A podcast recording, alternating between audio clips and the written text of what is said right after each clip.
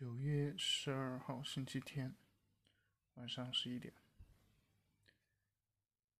今天看了一个韩国综艺的结尾。这个韩国综艺前几个月的时候也聊到过，叫做《选择的日子》，讲的就是三对情侣。去一起进行了一周的交换约会，然后最终看原来的情侣会不会还在一起，或者是他们在与其他的人交流过程中会不会产生新的火花，会不会选择。离开现有的伴侣，选择其他的人。今天的结果还挺让我惊讶的吧？因为在前两个月的每个每一周的这个节目里面，其中应该至少有两对进行交换了之后的情侣，相互之间是有好感的。所以，包括一些网友，还有我自己的判断，也是觉得至少其中可能有一对会选择重新组成，就是原来的一个男主和另外的一个女主组合成一对新的组合。然而在。上一期也就是倒数第二期的节目里边，确实他们两个彼此选择了对方进行最后一次约会。不过约会的状态双方都不是很好，因为只有他们这一对匹配成功，其他的另外两对都没有实现匹配，导致他们约会的气氛也非常的。尴尬，跟他们之前那种非常愉悦和欣喜的那种状态截然不同。然后到最后选择的时候，当然节目组也是真的是会酝酿这种氛围了。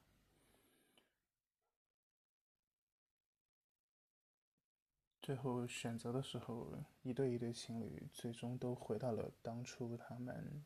刚开始的那一张桌子，这就代表着他们选择与自己原来的伴侣继续走下去。然后非常让人惊讶的是，居然每一个人，六个人，每一个人到最终都选择回到了原来的位置上，回到了。那个最初的起点。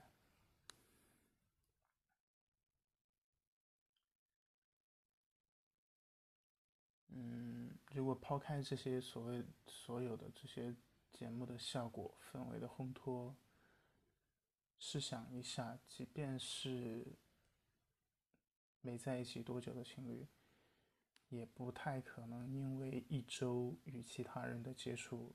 最多两次或者三次的约会，就选择离开现有的这个伴侣，去考虑另外一段新的感情。这个概率应该是不大的，所以节目组还是很聪明，利用了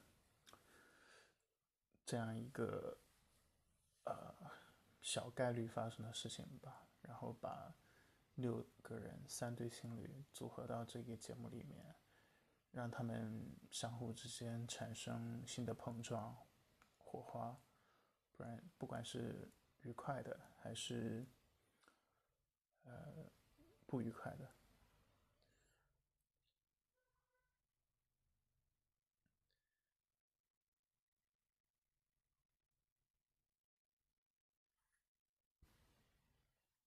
不过，至少从最后的结果来看，好像还是一个圆满的大结局。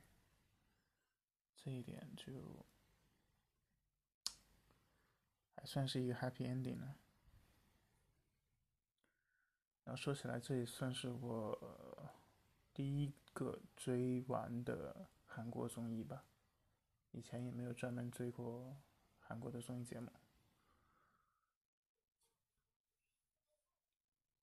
不得不说，韩国在综艺节目在这些，嗯，思考方向还有尝试。新的东西方面确实是要领先许多，